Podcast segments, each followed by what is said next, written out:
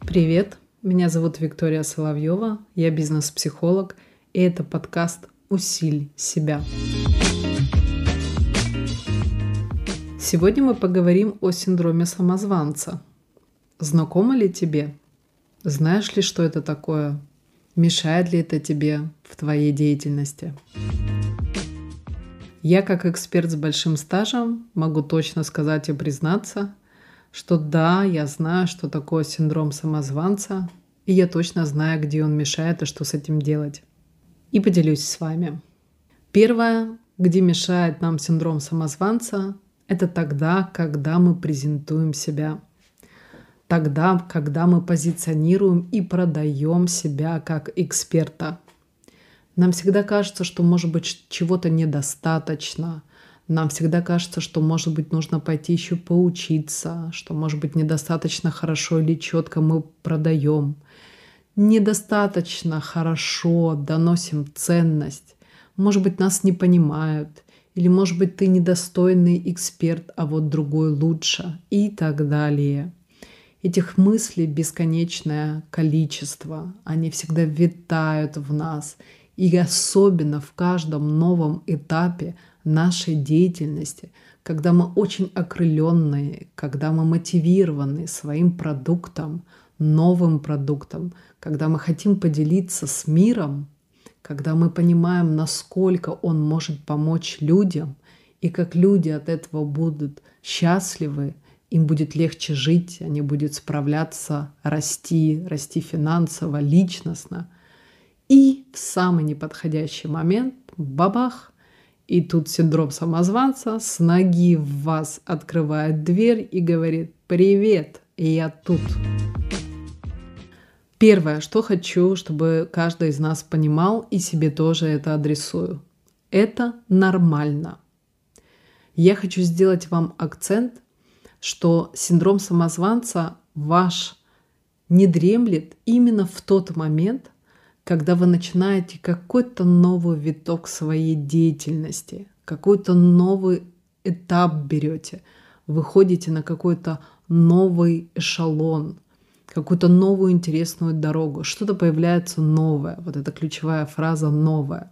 И хочу вас сразу успокоить, что при каждом новом действии синдром самозванца будет к вам приходить в гости.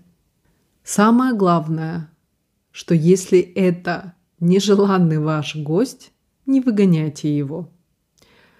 Поставьте ему чашку чая, расскажите какую-то историю и поговорите внутри себя со своим самозванцем.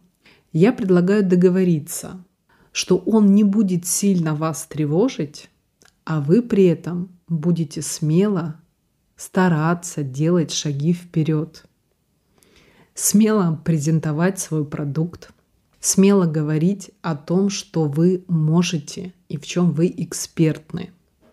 А еще лучше выпишите второй пункт достижения ваше. Ведь вы не вчера стали экспертом. И вы же точно знаете, что вы можете помочь людям и каким образом, каким способом. Поднимите предыдущие ваши записи, кейсы, которые у вас были. Даже если еще нет, пообщайтесь с людьми. Посмотрите, какие отзывы вам люди писали, и признайте себе сам факт, что это писали вам, не синдрому самозванца вашему, а вам, потому что вы старались, потому что вы приносите людям пользу, и люди в благодарность вам говорят, какой вы крутой эксперт, как круто вы поменяли его жизнь.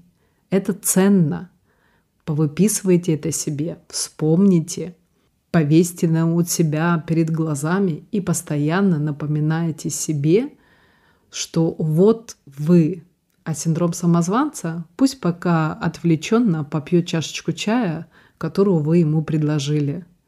Самое важное действие, чтобы синдром самозванца вы в себе не культивировали. Это важный момент.